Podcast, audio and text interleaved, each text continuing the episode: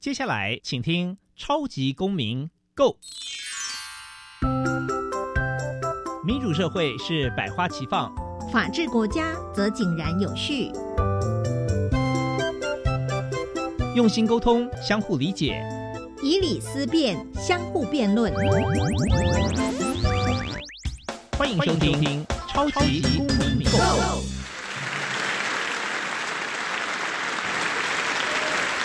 各位听众朋友，大家好，欢迎再次收听《超级公民购》。《超级公民购》是由教育部所委托，由国立教育广播电台以及财团法人民间公民与法治教育基金会联合制播。我是节目的主持人苏格格苏明祥。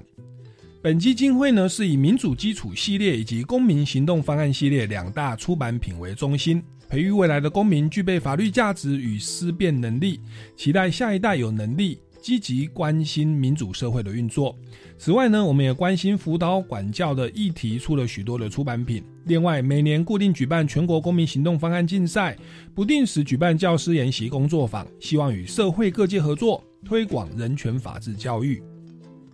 接下来进入小小公民庭看厅，小小公民庭看厅。在这个单元，我们将会带给大家有趣而且实用的公民法治小知识哦。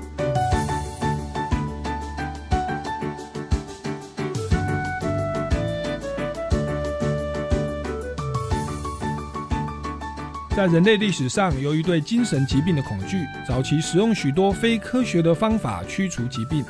在古代，古人认为精神疾病的原因在于外部，例如被诅咒、灵魂出窍等等，所以使用的是巫医、祈祷或举行一种请求神明除去自己身体不净的仪式。到了中世纪，受宗教影响，认为精神障碍是恶魔所为或神的惩罚，因此会请被称为驱魔师的神父来举行驱魔仪式。到了近代，十八世纪以后，由于科学的迅速发展。心理疾病被当成一种需要医疗帮助的疾病，但是初期呢，只是很不人道的强制将病人锁进医院监禁。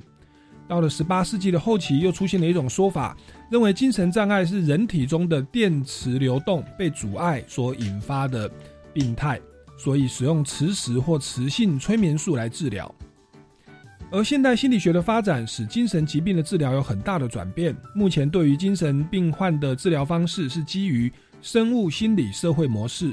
良好的精神治疗模式必须结合生物医学、心理治疗以及社会复健计划。接下来进入公民咖啡馆。公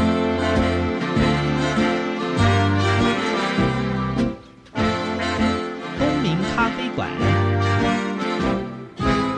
倒杯咖啡，跟我们一起在公民咖啡馆分享近期最具代表性的公民时事。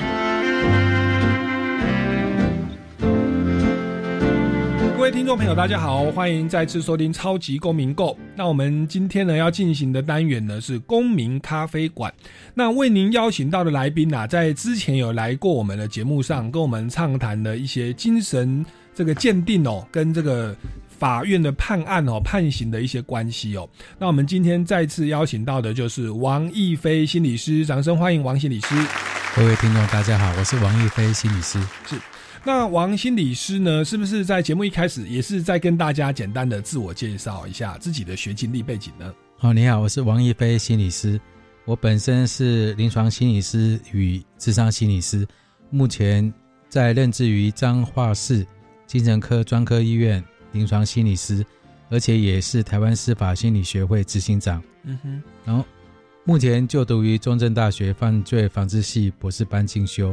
嗯，辅仁大学心理学硕士，玄奘大学法律学硕士，是，民传大学法律系。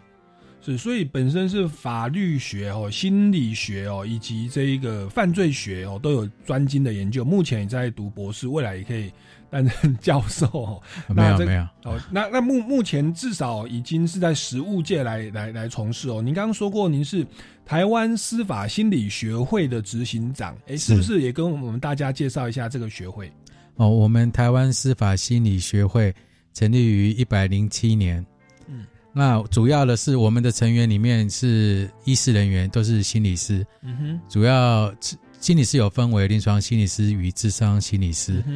我们学会的成员训练跨领域，就是跨法律领域的司法领域的一个专业的心理师。嗯哼，现在目前的成员大部分有在矫正单位，嗯也有在医院，也有在从事于教那个学校。嗯哼，那主要我们就是结合这一些跨司法领域的一些心理师，能够提升我们的司法心理的一个学术或实务的一个水准。是，所以把临床心理跟智商心理跟司法实务进行结合。结合哎、其实好像就是您本身的专业，就是跨这几个领域啊，没有没有，而且而且您好像本身本身就是临床心理师跟智智商商心理师这两者的差别也跟我们大家介绍一下，好不好？是那个心，就是我们心理司法设立十多年来，主要的有两类，就是临床心理师与智商心理师。嗯哼，临床心理师大部分在医院里面，他多了一个就是所受的训练里面有多一个 DSM 的诊断系统，在对于一个精神疾病还是脑部病变的一个横见。嗯哼，那智商心理师大部分他的我们临床心理师所的服务的对象大部分都是病人，是，那智商心理师所服务的对象是个案。嗯哼，那一般来讲的话，智商心理师大部分在学校或社区嗯。也有自行开业，这两者的一个法定业务大部分都差不多，嗯除了一个就是一个心理师法里面的，就是临床心理师可以从事一个脑部的一个一个横件的一个业务，是。脑部的横件是。是说电磁草哦，没有没有，就是看他有没有一个失智症的一个检验，比如说，哦，是是，所以它比较等于是比较偏病人跟医院啦，叫临床心理。是是然后如果一般的心理智商，哦，包含婚姻智商啊、是亲子伴侣关系智商它未它未必达到疾病的程度啦，所以在学校、社区都可以去进行哦。好，这是临床心理跟智商心理哦，稍微这个主主打的地方不一样。好，那所以您就在台湾司法心理学会，哇，这个也很新诶，一百零七年，就是二零一八年刚成立，所以您也是创会执行长，哎，是 是我们还有一个是李明杰教授，是是中正大学犯罪防治学系的一个教授，嗯哼哼，那你也在那边还在读博士班、是哦。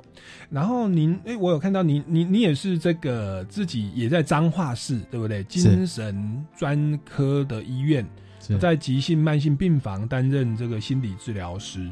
那这个急性慢性的精神疾病，它是不是稍有不同？而且我好像有听过说，有的人是是是急性，所以要住院吗？就是为什么有的时候精神病患是要强制住院哦？这个是不是也跟我们介绍一下？我们在那个我们台湾现在两千三百多万的人口里面啊，嗯领有精神障碍手册，就是精神障碍证明的一个总人数啊，有十二万九千一百六十七人。十二万九千，差不多有十三万人。是，这是一百零八年的卫福部统计处所做的一个统计资料。是，那精神医疗资源，它的一个就是我们的就是精神科专科医院里面，嗯。它的组成的医师人员呢，在一百零八年是它的组成有精神科专科医师，嗯。大概一千八百多人，嗯哼。然后护理师，就是护理师有五千多人，嗯哼。然后社工师、社会工作师、职能治疗师与临床心理师，大部分都是有这样的一个医师人员嗯哼的所所组成。嗯当然了，还有一些长照人员，就是照服人员，是就是一般最最基本的。是那是为什么会有？如果你今天你今天的精神疾病呢？嗯如果你有为什么会助性、急性跟跟慢性呢？嗯它有一个病患的一个性质，嗯在一个严重精神病症的状况，嗯需急性治疗者，那嗯。一般来讲，精神科医师会把他判定，然后让他先住进一个急性病房。嗯急性病房在一个健保还是它的成本里面，譬如说健保点数还是它的一个申报里面呢，平均一位急性病人大概嗯。健保的支出的成本大概要三万多块。是一天吗？还是？一个月，哦一个月三万多块？是。是是。所以他所以他是一个算是一个比较耗费社会资哎源。成本的，因为在我们的健保这个支出里面。那他自己自费只要付挂号费吗？没有没有，哎，他还有一个自自费的一个一个项目。？OK，对，那如果你有得到一个身心障碍手册，还是说重大伤病卡，还是说嗯。中低收入户的话，嗯其他的可能有一些政府的一个一个补助。是。那你如果是精神症状你有缓和，但是你还没有稳定，嗯那还是比较需要积极的治疗呢。对那精神科医师就把你先把你送到一个慢性病房。哦那一样就是我们所统计的，它的健保的成本大概两万多块。一个月两万多块，对对对，那也算是一个政府的一个比较一个支出，算是比较负担比较重的。是那一般来讲的话，如果今天一个精神病患，你如果要住院，在一个精神科的一个专科医院，可能最辛苦的，除了你要接受治疗的一个精神病患之外，家属也是一个非常辛苦的，对他们要陪伴家属。对然后一般来讲的话，家庭的负担算是比较重的。对，那在我们彰化地区的所有的一个急慢性的一个住院的本院来讲的话，将近两百位的话，他的平均家庭的一个收支算是比较中低水准。嗯哼嗯哼嗯，他可能就是稍微负的要负担稍微比较重一点。嗯哼嗯哼，这个是急性跟慢性哦。怎么样去界定为急性呢？是说要自伤或他会伤害别人吗？哎，那是这个嗯精神卫生法里面，如果、嗯如果你有强制送医的一个，他有伤害他人或自己之余，然后就是经过一般的法定程序送来，我们医院也有常常收到这种强制送医的一个个案。嗯那基本上来讲的话，精神精神疾病它是一个、有个病程，嗯就是发病的，就是疾病的一个过程里面呢，它有一个前驱期，譬如说视觉失调症，它有前前驱体，它在一个活跃期的时候，是比如说它呈现一个上扬一个火药期的时候，对。那个可能就是一个你的所有的一个症状，临床的症状就会出现。是那是。它在一个经过一个，那我们医院可能就是经由精神科医师就评定，就是临床临床诊断它到底是。要去急性还是慢性病病房。如果它的火药期比较长，比如比较快的时候，是。那可能就要先先住进一个急性病房，是。然后在一个适切的一个治疗之下，嗯。包括药物治疗跟心理治疗之下，还有一些照护人员，包括嗯护理人员与照服员，然后让他嗯成一个缓解期，就是疏疏解期状况之下，他可以转到一个慢性病房。嗯哼，所以这个失觉失调其实就一般民众常听到叫精神分裂啦。是。那也包含我们的很多刑事的案件，像那个台铁的这个杀警案，哦，是。它其实就是所谓的这个所谓的思觉失调症，还有之前的小灯泡啊，甚至哦其他的案件很多都是这样的状态。那其实包含说我们民民众可能看电影哦，这个像以前那个里奥纳多演部演演过那个电影叫《隔离岛》哦，那近期的像这个小丑啊。哦，还有我们的影集什么《我们与恶的距离》，其实里面好像很多都会有这种类似精神疾病乃至精思觉失调的这个症状哦。那是不是来请教一下王心理师哦？这个精神疾病它的定义到底是什么？那它主要的种类在台湾哦有哪些是比较常常遇到的呢？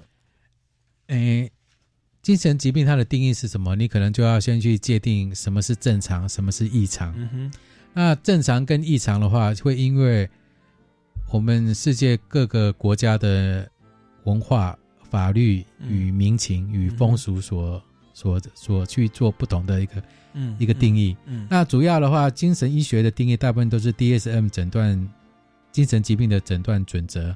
嗯那台湾法律上的定义大概就是精神卫生法里面的一个定义。嗯那精神疾病，我们现在用的是，我们现在现阶段我们大部分都用它的一个指他的思考、情绪跟知觉、认知、行为等精神状态表现异常，嗯哼，导致于你的生活机能、嗯社会功能还是家庭功能发生障碍，嗯哼嗯必须要给予药物、药物与一接受一个适切的的一个治疗。嗯哼它的范围有包括一个精神病，还有精神官能症。嗯哼精神病的话，就是类似刚刚所讲的视觉失调；嗯哼精神官能症就是现在的一个忧郁症或者是一个焦虑症。嗯哼还有精神卫生法里面定义的，连酒瘾啊，连连毒瘾、连药物其他的一个精神疾病，那个也算是一个精神疾病。那如果是哦 DSM 诊断系统里面睡眠障碍，它也算是一个精神疾病。哦，睡眠障碍也算哦，是那是说一个会梦游那一种吗？哎还不是你那个睡觉会翻来翻去是你那个睡眠障碍，你睡得不好，你失眠，那个也算是，那个是哦广义的。所以为什么我们有精神卫生法里面会把它限缩一些定义？哦，所以它好像有程度的问题。你说要要达到一种障碍，是如果药物治疗，，对，如果你要可乐喝多了，你也有物质依赖。哦，对，那个你也就是就是可乐，你喝太多了，嗯你咖啡喝太多了，还是每天一定要吃一颗综合维他命，不吃，就是看你有没有达到一个障碍的程度，与社交哈、产生一些障碍，而需要透过治疗。根据统计，台湾嗯现在有十三点四万的视觉失调症，哦，有十三点四万的，然后我们一年花的健保的费用大概对一百二十七亿元，是。就是针对于在一个视觉失调的是。一个健保的一个花费，所以它算是一个非常大的，而且非常比例负担非常重的一个健保的一个支出。是，所以刚刚听起来说精神病就是视觉失调，这是大宗，再来所谓的这个精神官能症就是忧郁症。OK，这两大宗最大宗的大概是就是忧郁症跟焦虑症 OK 啊、那个属于官能症，对哦。那个叫做官能症。好，然后支出最多的个那个人数大概多少？大概知道吗？那个人数的话比较多了哈，比较多，那我们没就是至少比我我没有比嗯比那个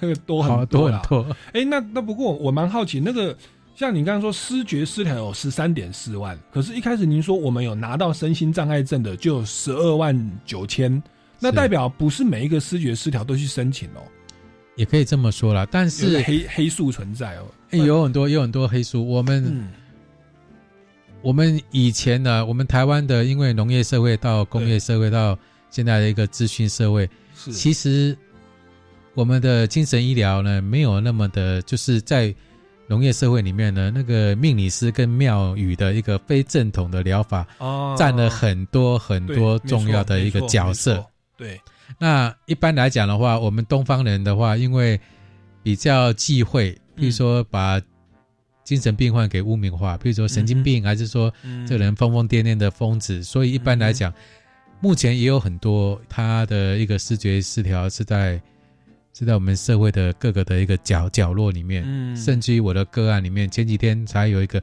他到目前为止也没有鉴保的一个身份，嗯哼嗯但是但是我们还是会给他一个就是接就是给他一个适切的一个治疗，然后帮他申请健保的一个身份。到目前我们社会还是有这样的的，所以病人的家属其实心理的建设也蛮重要的啦。就是是有时候觉得家丑不可外扬哦，家里怎么有一个神经病，觉得很丢脸，不敢让人家知道。那其实你让他这样子与世隔绝，其实他就不能够接受到社会的援助、医疗系统的帮助。那这个家属的心理建设跟辅导其实也蛮重要的。诶，在我们的一个像我在服务的单位里面，嗯。其实视觉失调的一个住院的一个一个个案里面呢，嗯。他的家属有很多，嗯。应该讲说有一定的比例，也是我们医院的一个病人，也是忧郁症还是焦虑症，嗯哼，呃，大部分因素是是会影响。呃，应该来讲，视觉失调它的一个遗传的比例是有，但是一般来讲，就是因为照护、照顾，然后呢，还是一个经济的负担，哦，他要负担他的一个家人，是是，他要负担他的家人在我们在别的机构里面呢嗯住院里面的每个月的花费，是了解。然后造成他们经济上的负担，哦，然后就问以前我的话，他反而会变成一个焦虑症，还是是。一个忧郁症的，是也成了我们医院的一个病人。是，所以所以一一位失觉失调啊，就是精神分裂会拉他的家人一起变成轻度的忧郁哦。其实我有亲戚朋友就真的是这个状况，他们家里就是有一个这样的这样的一个失觉失调哦，然后后来真的他们的这个母亲哦就会有点过度的担忧啦。对，那结果就发发生了问题，所以其实也是要请听众朋友，你看有有十三万四千，那忧郁症的人又更多，甚至很多是隐藏在社会的角落。那其实我们今天节目就是要来来教大家用什么样的态度来面对这个精神疾病哦，然后我们包含自我检测哦，以及说我们的医疗系统、社会系统可以提供什么样的帮助，让我们对精神疾病哦有多一层的认识哦。好，那这个是精神疾病大致是这样，台湾的种类也是大概这样哦。那是不是跟我们来讲一下？因为像我们有看过电影啊，小丑啦、隔离岛啦哦。这个就先从视觉失调开始讲哦，它对于病患的日常生活会造成什么样主要的影响呢？它的一些病症是什么？或者说忧郁症也可以哦，就忧郁症跟精神病患，他们对于日常生活会有什么样的明显的反应？是，因为我要来我那个电台之前，我就问我我们朋友说，你认为台湾现在目前哪一个精神疾病最多？嗯哼，啊，一般来讲的话，对，一般来讲大概都是忧郁症跟焦虑症。是。但是我问了我们病房的护理师来讲，他们都会觉得是视觉失调比较多，哦，因为基本上会来住院的有很大的比例都是视觉失调。是。那视觉失调，你你今天有有一个病症，比如说你有幻听，你有妄想，还有嗯。你有其他的一些、一些临床症状出现的时候，嗯。你到了精神科还是神经科去就诊的时候，嗯。今天一个精神科医师要给你下一个临床的诊断，那这个非常慎重的，嗯哼嗯哼。因为今天一个视觉失调到了一个确诊的，可能要经过半年。嗯哼嗯哼，那半年在一个诊断系统里面，在一个精神科医师里面呢，视觉失调是没有治愈的这个概念，嗯哼它是一个完全缓解，它会给你下一个完全缓解。是当然，如果你要治愈的话，在一般来讲，那个在我有问过我们的那个精神科医师，一般来讲是完全缓解。是，就等于是治愈率几乎是零，对不对？就几乎不能够根治。就诶，那个一般来讲的话，我所看到的病例里面，大概都是写完全缓解。OK，就是完全缓解，就是吃药嘛，对对对让它能够能够舒缓。那最重要的，一般的社会大众认为说，哎，这个人得了视觉失调，然后他住院里面呢，他一定是情绪非常的起伏，一对下子起起伏伏的。对，那那其实事实上是是不一定的，为什么？嗯因为他今天机构化，他今天在住院嗯。里面呢，他病逝感如果没有了，但是呢，我们的医师人员跟工作人员呢，会给他定时的服药。嗯哼，这个就是，如果他今天在家里，嗯。在在家里的话，接受了一个，就他今天有时候到门诊去的话，他可能没有办法按时的服药，嗯哼嗯哼，也有可能是多重的用药。是。多重药表示，哎，我今天吃了一个精神精神科的用药之后，我又吃了感冒药，然后我又吃了其他的药，是会造成他病情的不稳定。哦，是是，这个就是为什么他他今就是视觉失调症患者，他可能有人说他这个就是不定时的一个炸弹其，实是他服药不稳定啦，或者是他吃药配可乐，吃药配咖啡，是，把药药效把它挡掉了。而且他那个病病视感比较弱的时候，他会认为他的病已经好了。哦，然后就自己停药，自己对减药。OK，所以其实要依照医生的嘱咐啊，不要自己乱停药哦。好，这个是视觉失调的部分哦。我们先进一段音乐哦，待会儿我们再来谈一下另外一个这个精神官能症、忧郁症的部分哦。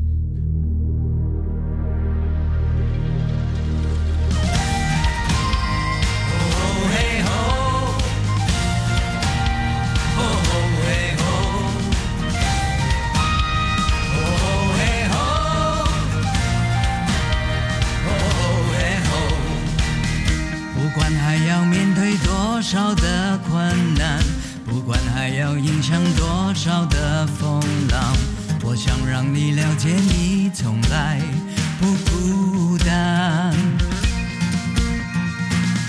不管还有多少恐惧在扩散，不管还有多少不安在弥漫，我祈求你永远不会失去盼望。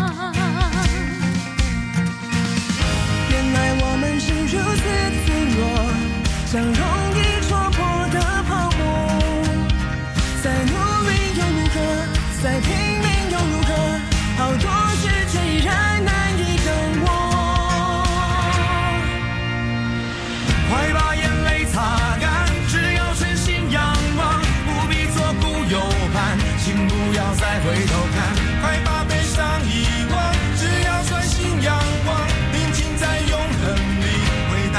真正平安。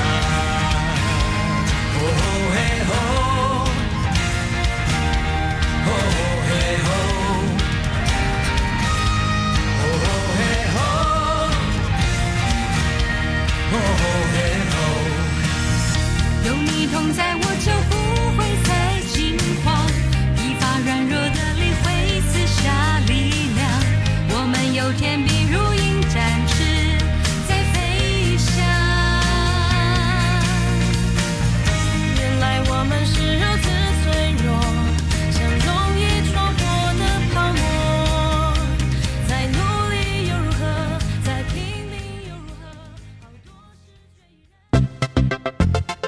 现代生活中经常听到的 AI 人工智慧、医疗健康管理、农渔畜产科技以及灾害防救，您了解多少呢？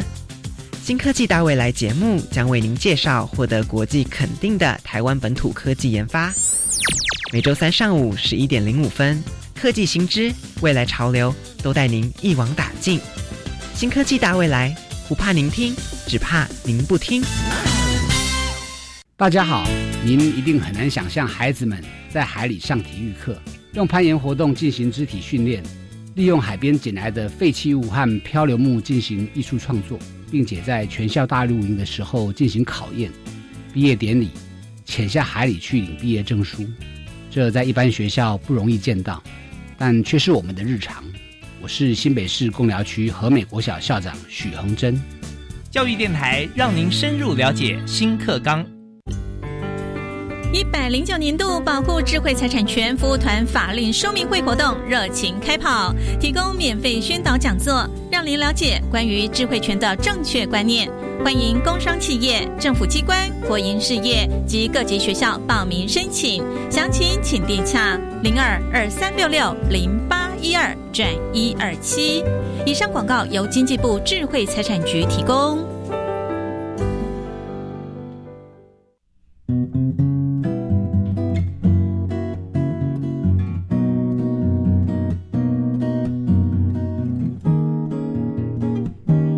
是苏命苏米恩，你现在收听的是教育电台。哦，朋友们，就爱教育电台。耶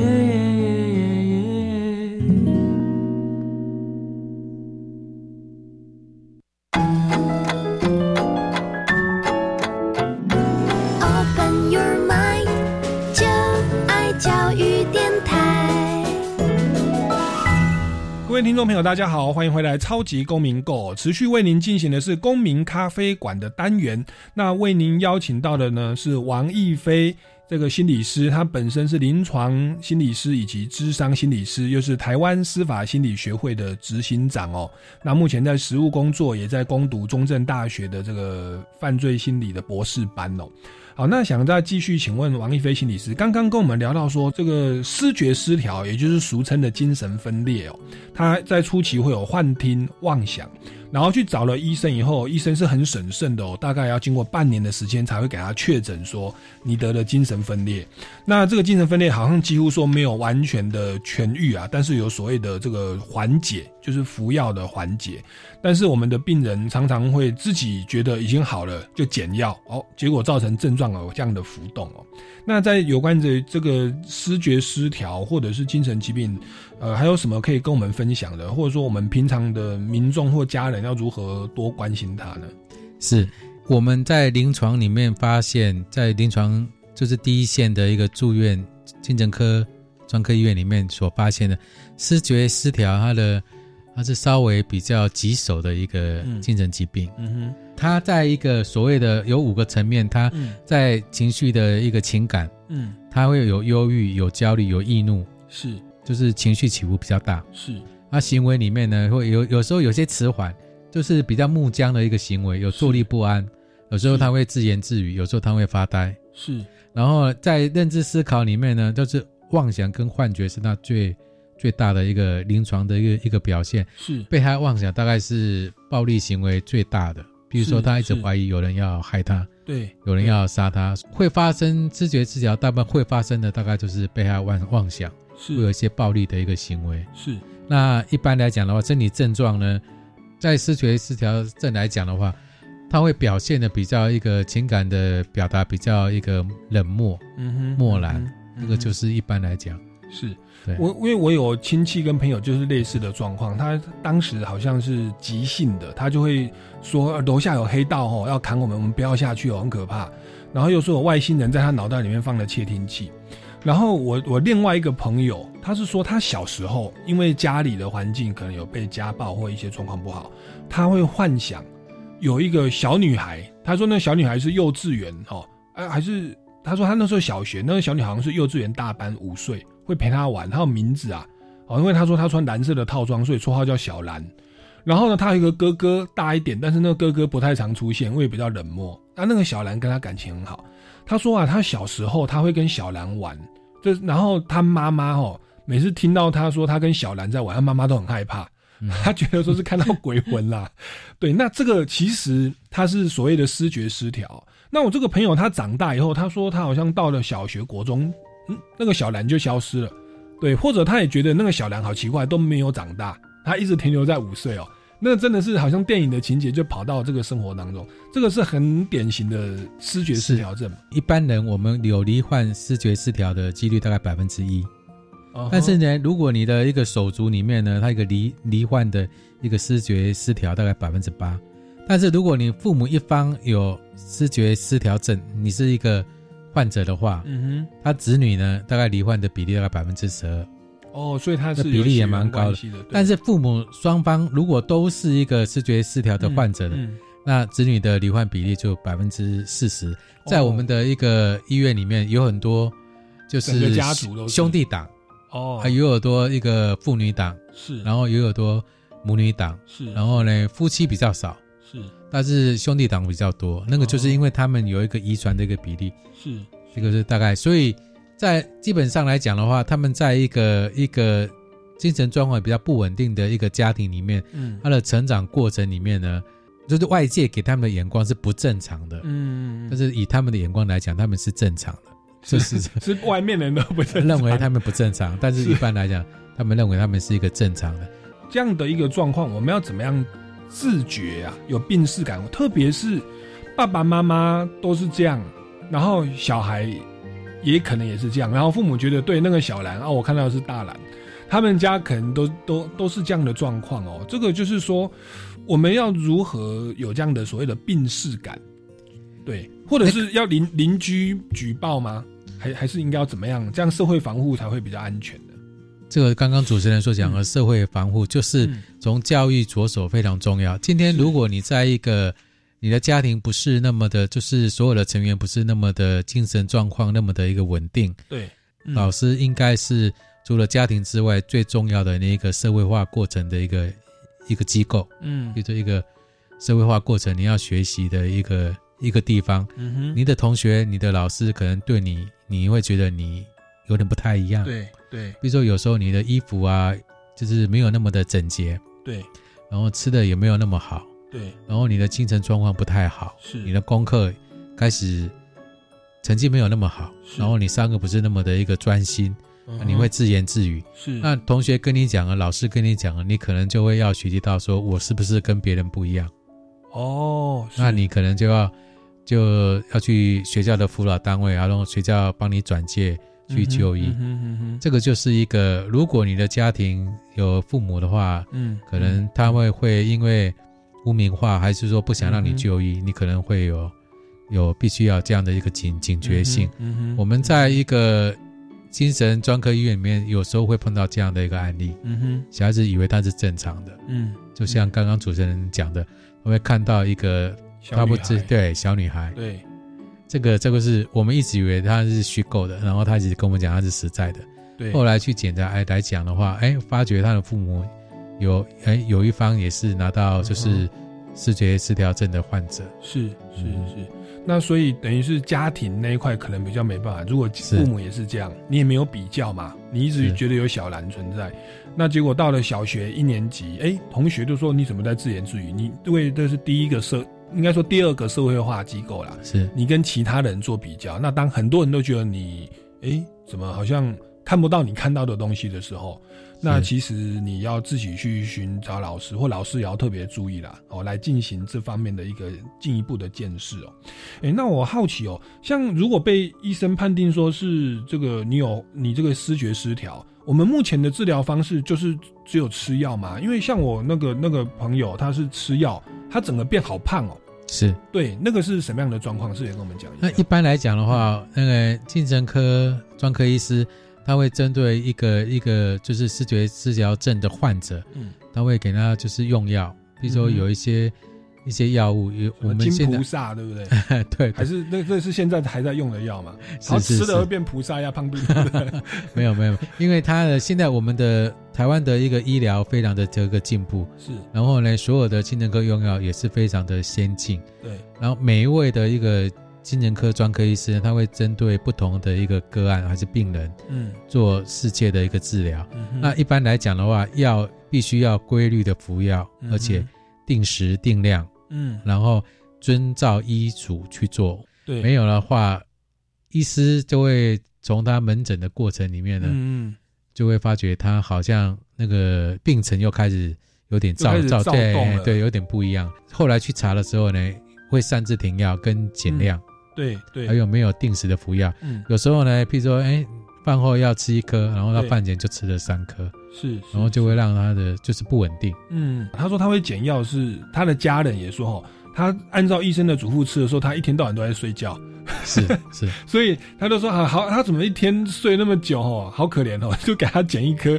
减一颗他就变呱呱喳，说哎、怎样怎样怎样怎样，就你就开始知道他有点怪怪的，而且那个药好像也不是说你今天减明天就看得出来，他好像是。减了以后是在血液里面，然后它吸收会晚个几个礼拜才会呈现出说你几个礼拜前减药的状态，是不是这样？是是是，主要还是以精神科用药，就是精神科医师诊断的药物治疗为主，嗯哼心理治疗为辅，因为它算是一个一个精神疾病里面最严重的这个的一个药物。嗯哼那我们一般来讲啊，临床心理师来讲的话，就是帮他做一个一个支持性的一个心理治疗，嗯哼比如跟他跟他晤谈，然后呢就跟他所有从事一些相关的一些卫教。嗯哼哼哼，算是一个我们医疗好像也不能完全解决啦哦。但是我想说，他的家人，其实我们之前节目也有提到说，我们有一些社会的救助。那其实像我这个朋友，他这个好像他们的政府有救助，他一个月可以领五千块的社会救助。是然后他的家人哦，就不要说自己分担了这么大的经济压力，因为他是没办法工作的。对，那那包含他的这个营养午餐，好像只要二十块还是三十块就有一餐。是那其实就是说，你家里如果有这样的的状况的话，也是呼吁我们听众朋友，你的邻居或你的亲戚哦，有这样的状况，你其实要让他们去面对医疗，寻求社会的救助，不要让他们自己去承担呐、是对。好，那我们先进一段音乐哦，待会再回来我们节目的现场哦，再跟大家来讨论一下这个精神官能症，就是忧郁症哦，那个乃至躁郁症的这方面的问题。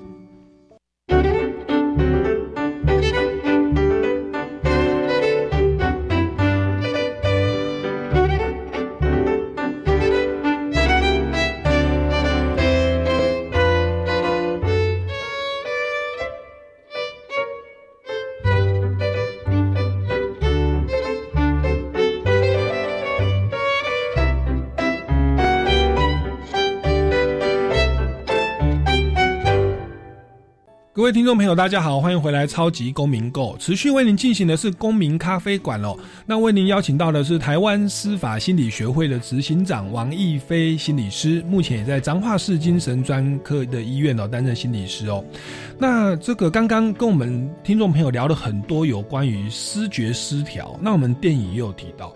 那我记得哦，我前阵子在看一个 YouTuber，就是有一个反正有一个 YouTuber，他介绍有一个好像西方人叫比利。然后他就是好像去抢银行哦，就是就是有犯罪啦，去抢银行，然后把他抓到，抓到以后，警方问他，他说啊，这不是我干的啊。结果在侦讯的过程中发现哦，他居然有二十四种人格，这个人好像叫比利啦哦。然后后来发现他有二十四种的人格，有上流社会的，然后也有女孩子，哇，又有拳击手，又有脱逃犯哦，然后还有会画画的哦。那那这个叫人格分裂哦，说二十四种人格，然后后来他们说怎么样，在辅导的过程，最后被一个叫做老师的人格把它统合了二十四个人格，最后慢慢治疗，变成他的人格回复单一。这个东西我觉得不知道真的假的哦。那我想请问您在这个司法实务上哦，或者在这个你们心理师怎么看待这个？这跟精神分裂是一样的东西吗？哎，他这个就是有一本书嘛，就是嗯二十四个比、比例嘛。对对对对，那实际上是一个多重人格，是。就是以前的一个旧名多重人格。是。那主要来讲的话，台湾目前呢比较少人去研究这样的一个、嗯这样的一个个案。嗯哼嗯哼。那一般来讲的话，他有一个主人格，一个副人格。对，那如果我常常在一般呢，一般有一个研究的案例，如果他一个 A 人格，对。他今天行为，他今天杀了人。对。；B 人格自首，对。啊，如果 C 人格他什么都没做，对，那请问我们的法院要怎么样去评价他这一个行为人？是啊，要评价哪一个人格？一一般可能法官会觉得说你在演戏，对不对？然后如果真的鉴定他有三个人格，那那个无辜的人他说我根本不记得有这回事啊，对啊，那那那这个怎么办呢？这个一般来讲的话，台湾现在目前嗯，还没有这样的相关的一个判决哦跟一个案例，但一般来讲都会用视觉失调，还是就是旧法里面的一个就是旧民里面的精神分裂症是。来做一个论处。但是在国外，像这个比利这一位的话，他后来是被判无罪，对。但是他也有一个强制监护、强制治疗的一个过程里面。对对，所以他后来这个监护就是慢慢好像又形塑了一个人格，那个人格他说其他二十四个人是叫他老师啊，那那个老师他同时具有二十四个人格的记忆，对，然后后来就在他的统合之下，就变得他只剩一个人格了，其他人都被压抑住了。那那这个是蛮蛮特别的、哦，是那个一般来讲，像这样的一个一个临床的一个一个案例的话，我们有几种区分。这个嗯虽然我不是比较涉猎这个样的，嗯你主人格，你知不知道副人格的存在？这是一种。对然后你可不可以控制它？对这是一种。对然后主人格不知道副人格的存在，这也是一种。是主人格知道它的存在，然后无法控制它，又是一种。这个是又是一种不一样的一个，是是一个一个一个很多细节是对，然后其实大家如果看电影那个绿巨人浩克，他其实就是就是双重人格，他本来是个博士，受到刺激或什么时候忽然变绿巨人，可是你有时候要叫他又叫不出来哦，他有点这样的状况哦。那只是说台湾比较少见了，台湾比较多见的好像说是视觉失调，再来就是忧郁症，对不对？忧郁症的部分是不是也跟我们听众朋友介绍一下？因为它的人口又比视觉失调多很多。我之前看新闻，好像这个新闻的报道，好像说台湾有十分之一的人口都有这个忧郁症的这种倾向哦。那那那这个我们要如何来来建立这个病病视感呢？所谓的忧郁症，它的征兆是什么？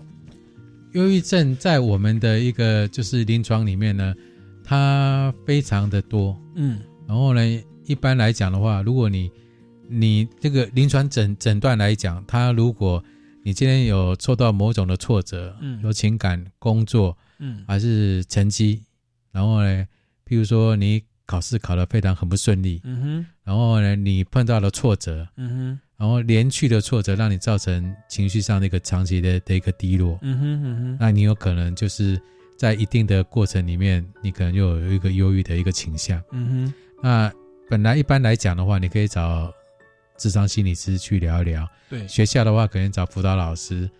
你碰到了一个挫折，你也可以从宗教里面得到一个解决的一个一个方式，得到一个比较好的一个一个相对舒压的对。对，可是如果没有做好的话，就会变成忧郁症。那其实我们任何人在面对挫折、表现不好，会被人家骂哦，或一个争吵，都会稍微有一些荡嘛，有一些情绪低落。那这样子应该还不算忧郁症吧？还是说这样子？还是说你如果一个失恋，然后你你你那个难过了半年都没有快乐过，都没有笑过，这样就算忧郁症吗？它是一个程度的问题吗？忧郁症它主要的话是忧郁的一个情情绪，是。比如说你啊不不太跟人家讲话。对，我曾经碰到有很多案例，他个案里面他半年都没有讲话，嗯然后呢，这个就是他的临床症状就是这样。嗯那主要是他的缺乏兴趣，你今天做什么都没有兴趣，是。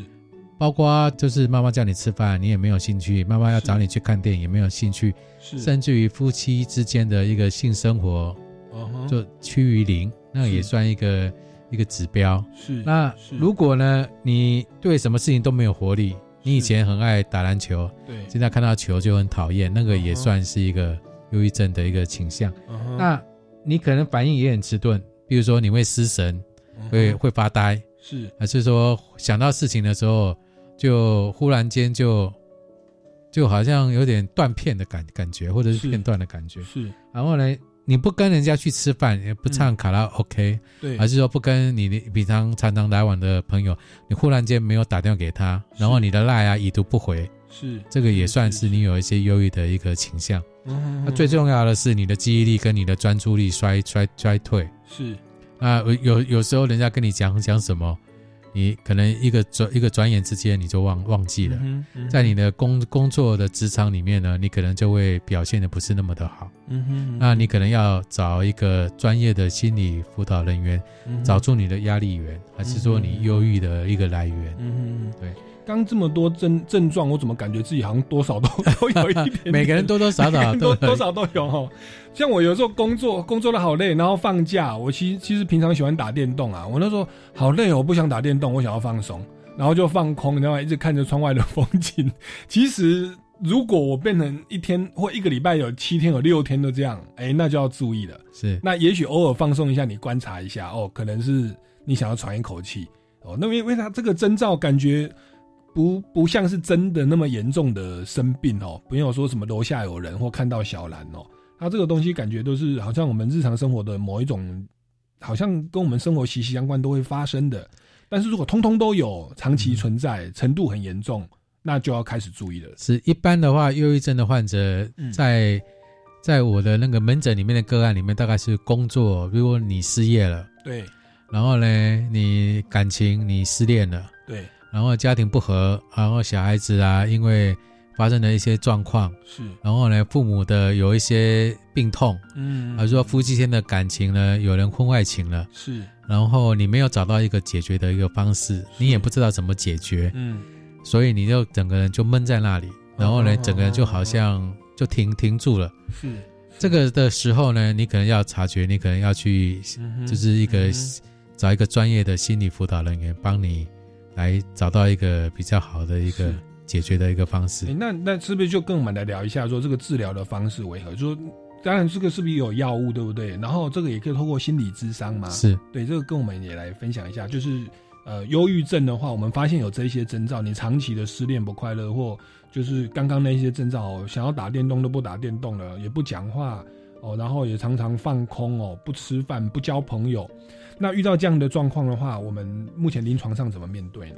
一般来讲的话，如果今天忧郁症的一个患者，嗯。他到一个我们精神科的门诊里面找精神科医师，借由精神科医师呢，如果要需要药物治疗，嗯。或者再转借给心理师做心理治疗嗯。来讲的话，嗯。一般心理师就初步的误谈，他会有一个心理治疗计划，嗯。要针对就是转介的一个原因跟跟目的，就是要察觉精神科医师给我们的一些他的一个初步的一个判断跟个案的一个主诉，嗯他到底发生什么事。嗯。最重要的是要建立关系，就是一般来讲的话，心理师跟个案或者心理师跟这个病人关系要很密切，然后找到跟他找到他的一个压力源，还是他为什么会会忧郁，然后借由他的一个关系建立之后，借由一个误谈的过程，慢慢的把它给拉出来，是让他宣泄。那所以一般来讲的话，前一般来讲，第一次的一个关系如果没有建立的话，大部分的一个个案，不管是忧郁症还是焦虑症的患者，他们都们都是比较防备的。对啊，对，他跟你不熟，刚刚跟你讲我失恋，啊，因为家里的 就是一些事情，我们有很多，因为这男性的一个个案来讲，嗯。他很难跟人家妻子说他太太如果有婚外情，啊，对。这也是很很蛮难讲的。对，那一般来讲，如果你的关系还没有建立来讲的话，嗯，你的初步的一个误谈里面，可能的效果没有那么好。是。所以一般临床心理师还是智商心理师，他会拟定整个一个治疗计划，嗯哼，在一个疗程里面大概是六次，是六六次，每一次几分钟，每一次的话，长的话大概三十分钟，短的话大概十五分钟。哦我也我也曾经碰过，他学生被霸凌，然后导致他的忧郁症，嗯他来了都没有讲话，是然后都在那边哭。对那何尝也不是他宣泄的一个方式？对，他直到我们第四次、第五次的时候才开始跟我们讲话。嗯那个也可能的话，就是不管他有没有得到一个他应有的一个心理智商的一个，他得到他所想要的一个疗效，嗯那可能也让他得到一个抒发的一个管道。嗯哼如果今天他觉得他今天来来这边找心理师谈没有效果的话，他就不会来三四次。嗯，嗯即使他一次来都不讲话，二次来不讲话，三次来不讲话，他只有哭。第四次他讲话了，嗯他就表示说他觉得他有疗效，嗯哼他才要来。那至于他的疗效是十分或者是八十分，那可能是他自己心目中才有的一个定见。嗯哼。我们心理师也只有只有看他的过程里面到底有没有达到一个一定我们想要做的一个心理治疗或心理智商的一个一个目的。嗯，哎、我蛮我蛮好奇的，因为你说六次建立关系，然后他分享了你找出那个病因，OK，他是失恋的，那如何透过智商的方式让他放下呢？一般来讲的嗯话，一个心理师跟一个个案的物谈里面，心理师有每个每个有不同的一个派别，比如说是他认知行为疗法，是。有人是现实疗法，嗯。有人是行为治疗。嗯哼。但是一般来讲，心理师来讲就像一面镜子，是。就是你今天你这个个案呢，你就看了这一面镜子，你的扣子没有扣了，你的领带歪了，你的拉链没拉，那心理师只能跟你讲，反射出来说，现在镜中的你，嗯。你要不要拉拉链，要不要扣上扣子，要不要领带，要不要正一下，嗯哼调调整一下，那是个案，你要不要做的事情。哦是但是心理师只是反射现在的你，是就是你的现在的一个状况。因为因为当局者迷，在情绪当中不知道为什么我一直这个情绪，但是心理师客观的反映出，哦，原来你是因为这样子，所以才这么痛苦。是然后当他有自觉，有自觉以后，再看他有没有痛定思痛，或决定要放下，是要走出来。然后这个是这是整个心理智商的过程哦，是是这样来运作。那这个是所以各位听众朋友，这个如果有类似的状况，不要自己足不出户或一直躲着哦。你如果是他的家人或室友或同学，知道他有这个状况，哦，最近都不来上课了，本来都开开心心的，最近都不讲话了。其实我们去那个校园里面呢，最多的大概就是霸凌，嗯对霸凌。所以我现在呼吁，就是、就是学生朋友，如果你有、你学校里面有发生这些不愉快的事情，是。还是说你被排挤了，对。还是说有小团小小团体里面呢，还是说有任何的让你觉得说你的有点心情不好，还是你不你不想去上课，对。你的专注力已经没有那么好，对。你的成绩下降了，嗯那请你到找学校的辅导老师，嗯哼或者是请妈妈，然后带你来身心科、精神科找心理师谈。嗯哼嗯哼嗯哼，好，那这个是心理智商的部分。那这部分应该有所谓的抗忧郁药，什么时候才会用到抗忧郁药呢？诶，抗忧郁药的话，这个就是精神科医师他针对不同的个案，嗯哼，比如说他有一个急迫性的需要用药。一般来讲的话，嗯忧郁症的患者，他心理治疗也可以达到一定的一个疗效。是，那一般来讲的要话，六次，这时间比较久。他如果第一次已经快要不行了，要自杀了，第一次已经快不行的话，那可能就要就是医师可能就要开一些药就是让他荡下来，这样。是是是。对，让他可以不要的那么情绪的起伏，不要不要那么大。那忧郁症的患者，他的自杀率是蛮高的，嗯哼，因为一般来讲，他他大家都会轻忽他，搞不好哎，你好像心情不好，嗯。一下子就好了，然后家人就觉得啊，那那就放着你这样子，嗯。时间可以解决一切。但是忧郁症患者，时间搞不好他是一个压力。嗯哼，当然，因为我的事情没有解决，嗯。我的问题就在那里。是。啊，日积月累之下，它越来越大，变成一个不定期的一个炸弹，是。把家人给炸伤了，也把嗯。你自己给、给给炸伤了。嗯哼，所以哦，这个台湾哦，这个最近压力大哦，因为之前金融风暴，最近哦有这个肺炎危机哦，那很多人都在纾困哦。其实我一些朋友也感受到，他们怎么最近情绪有一些不稳。其实大家要来来关注一下周周遭的亲友还有自己的状况，有没有刚刚讲的这些症状哦？那包含失觉失调哦，你透过同学、朋友、同事来判断，哎，自己与众不同，那要来及早就医哦，要有这样的病逝感，保护自己哦，也保护家人，也保护朋友，也做好社会防卫。好，那今天因为时间的关系，我们到这边要来告一段落。各位听众朋友，如果对我们今天谈的主题有任何的建议或问题的话，也欢迎到脸书的粉丝专业超级公民购来留言，或者到民间公民与法治教育基金会的脸书粉丝专业来追踪相关的活动哦。那我们超级公民购下个礼拜六下午三点零五分，我们空中再见，拜拜。